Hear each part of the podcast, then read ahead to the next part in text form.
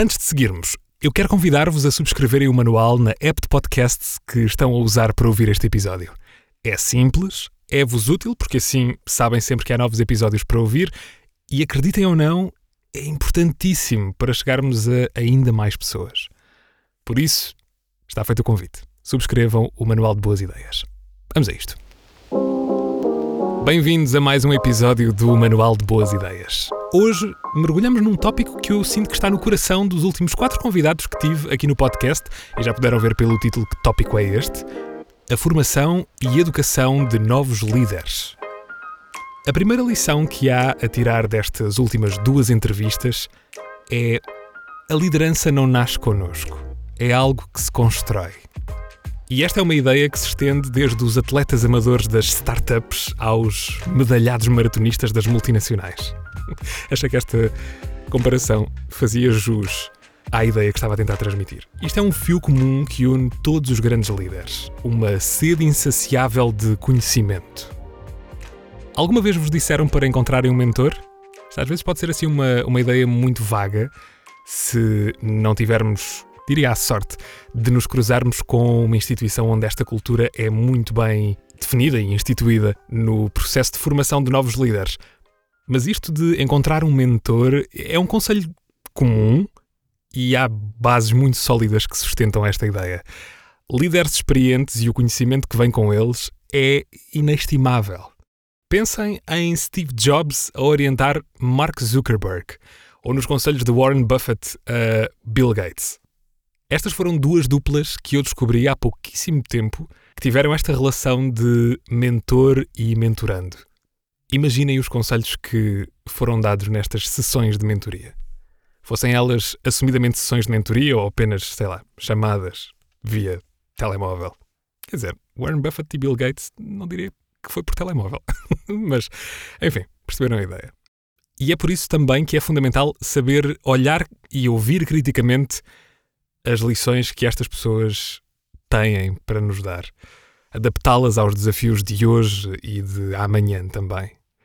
Por isso, em mais uma comparação genial, usem a sabedoria destas pessoas como uma bússola, não como um mapa. Então, para onde é que podem estes novos líderes, que no fundo somos todos nós, é? virar-se para, para aprender? Mentoria, sim. Workshops, grupos de reflexão eu diria até que a era em que vivemos presenteou-nos com uma infinidade de opções. Cursos online, por exemplo, são imensos. Muita bullshit também, mas muitos outros muito bons. E nunca subestimem o clássico método de abarcar sabedoria que está escondida entre as páginas de um bom livro. Eu quero partilhar convosco um conselho que me foi dado, não que eu vos esteja a dá-lo, porque quem sou eu para vos dar um conselho destes, mas foi-me dado há algum tempo e vou partilhar convosco. Entendam o feedback que vos é dado, por mais brutal que seja. Esforcem-se por perceber o que é que está por detrás daquele feedback. A crítica construtiva não é um golpe, é sempre um presente. Entender isto vai-nos catapultar para patamares muito longínquos daqueles em que nós estamos hoje em dia. E é isso que nós queremos. Três episódios atrás, a conversa no Manual de Boas Ideias foi com o Paulo Faustino e com a Regina Santana. São dois mestres do marketing digital e do empreendedorismo.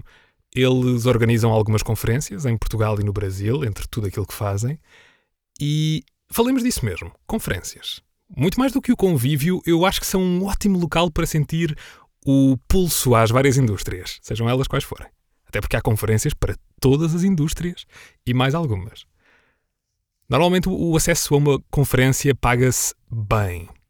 E por isso mesmo eu diria que, olhando para o meu exemplo enquanto attendee de conferências, há dois Diogos. Um antes e outro depois de começar a largar uma nota para ir a estes eventos. E acreditem, eu gosto mais deste último Diogo que tem que pagar para ir a estes eventos. Quando é que existia um Diogo que não pagava? Quando a faculdade me permitia ir a eventos ou quando era estudante, e isso é muitas das vezes uma janela aberta para entrar nestes, nestes universos. Hoje em dia eu pago para ir a uma boa conferência. E eu gosto de o fazer. Porquê? Porque agora olho para todas as oportunidades de networking que perdi quando ia por ir, sem plano, sem estratégia, e penso quão burro fui. Dificilmente se vai a uma Web Summit, a um Marketing Masters ou a outro evento grande e se consegue retirar o máximo valor sem se entrar no recinto com um programa bem definido. Saber onde é que estão os speakers que nós queremos ouvir ou com quem queremos conversar é essencial. Saber quais é são os temas, onde é que eles estão a ser debatidos, tudo isto é, é importante. Termos o nosso próprio programa dentro do enormíssimo programa destes eventos megalómanos. Se estiverem à procura de recomendações, mantenham-se atentos a estes eventos que, que eu mencionei. Web Summit, Marketing Masters e há outros, claro. Muitos dos eventos organizados por associações de estudantes, espantem-se, são brutais. São ótimos pontos de encontro com profissionais com muita história. Porquê? Porque quem está a aprender quer aprender com os melhores. E, espantem-se, os melhores, muitas das vezes, querem partilhar o que sabem. Prova disso mesmo é que a relação que eu mantenho com a minha próxima convidada do Manual de Boas Ideias nasceu num evento destes, em Aveiro, numa conferência chamada In Touch, que tive o prazer de, de apresentar nestes últimos dois anos. Nela eu conheci a Patrícia Santos. A Patrícia fundou a Zome. Na Zome, a equipa da Patrícia foi autora da primeira transação imobiliária em criptomoeda na Europa no ano passado. Foi notícia em todo o lado, foi a primeira casa vendida em Bitcoin e foi em Portugal. Ela é também a Portugal Country Share na G100 Global Women Leaders. É uma empreendedora extraordinária, inspiradora e eu mal posso esperar por partilhar convosco a conversa que tivemos, honestamente. Para que não percam esta e todas as próximas conversas incríveis que estão prontas a sair, são muitas e de muita qualidade, subscrevam o Manual de Boas Ideias na app de podcasts que escolheram para ouvir este episódio. Nós temos estado constantemente entre os podcasts mais ouvidos na categoria de empreendedorismo na Apple Podcasts em Portugal. Eu fico mesmo feliz, juro-vos, isto é, é 100% honesto o que vos estou a dizer. Eu fico mesmo muito feliz por saber que isto está a resultar. Esta partilha de histórias, de conhecimentos e reflexões que quis lançar ao mundo o Manual de Boas Ideias teve muitas vezes para acontecer, outras tantas para não acontecer, porque havia sempre outro podcast no, na categoria de empreendedorismo que saía e que era muito bom e eu voltava atrás e não queria lançar.